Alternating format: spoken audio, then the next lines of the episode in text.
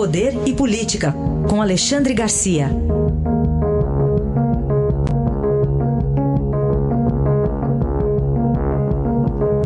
Alexandre, bom dia. Bom dia, Raíssen, bem-vindo. Obrigado. Bom dia, Carolina. Bom dia. Bom, Alexandre, vamos começar falando ainda das repercussões dessa fuga de presos no Paraguai. Até agora, os últimos números, cinco recapturados.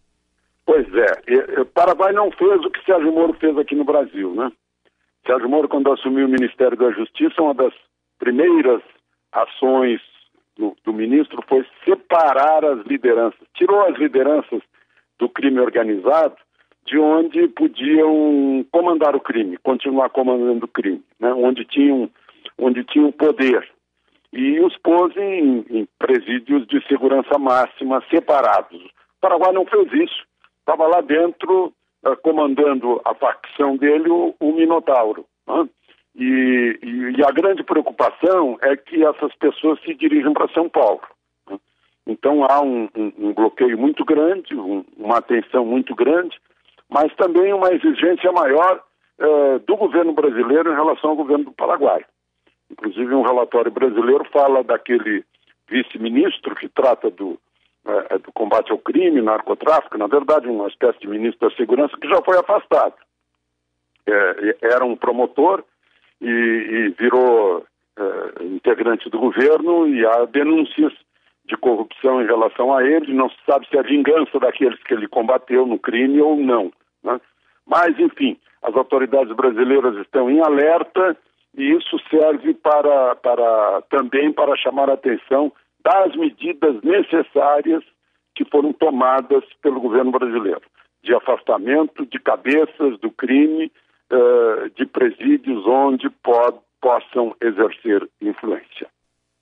Eu queria saber, Alexandre, a sua opinião sobre a ida, ou a possível ida, né, esse noivado da atriz Regina Duarte na pasta da cultura. Não, é ida mesmo. Né? É, ela, ela simplesmente está tá, é, cautelosa. Né? Cautelosa, não quer dar um passo depois do outro, né? mas no fundo, no fundo, aceita o encargo, a missão, tem boas ideias a respeito da cultura brasileira, como, por exemplo, interiorizar o apoio à cultura. Né? Nas capitais, grandes capitais, a cultura já está estabelecida, os, os, processos, tem mais dinheiro. Né? Agora, no interiorzão desse país é que estão as raízes culturais do povo brasileiro. Né? Que é, as raízes são a alma de um país, né? as raízes culturais, e são muito diversificadas. Então, isso é uma coisa. A outra é, é, é deixar bem claro que cultura não tem dono, né? grupos não são donos da cultura. Né? A, a, cultura está muito afastada, a cultura, digamos, a política cultural está muito afastada do povo, povão. O povo agora está ouvindo falar em cultura, em, em, cultura o Estado na cultura e tal. Ah, mas eu nunca senti isso. Né? Na hora de pagar um ingresso, paga 250 reais o ingresso e não tem acesso a, a, a show business, né? que não pode ser uma atividade sem risco com apoio, com apoio do Estado. Então, é mais ou menos essa, essa a, a dimensão da nova administração da, da, parte estatal da cultura brasileira, que, que não é algo que seja imposto pelo governo, como mencionou aquele moço lá do Goebbels, o Alvin. Né? Governo não, a cultura não vem de governo, a cultura vem do outro lado, vem de baixo, vem do povo. Né? Essa é uma mudança que vai ser operada na, na área de cultura.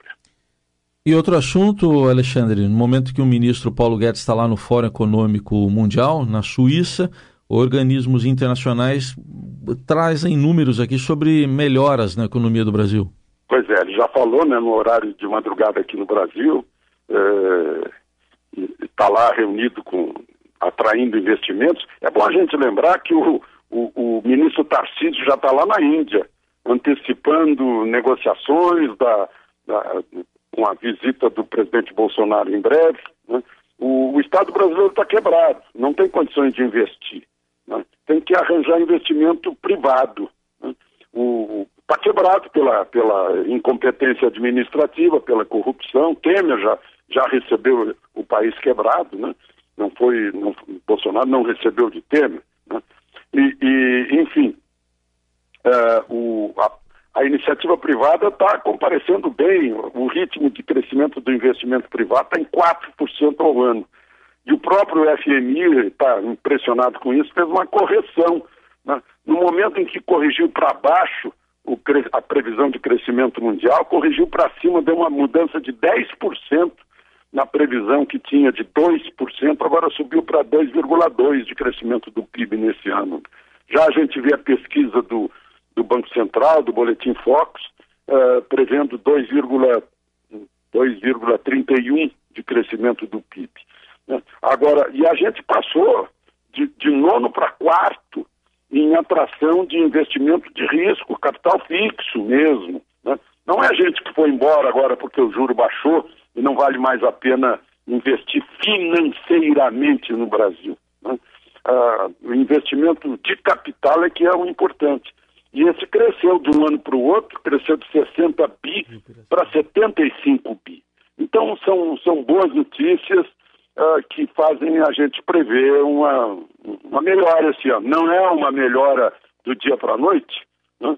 porque ainda há, há muito caminho a percorrer nas contas públicas, por exemplo, né? e, na, e, e, acerto entre governo e Congresso para fazer as reformas necessárias, como, por exemplo, a tributária e a administrativa.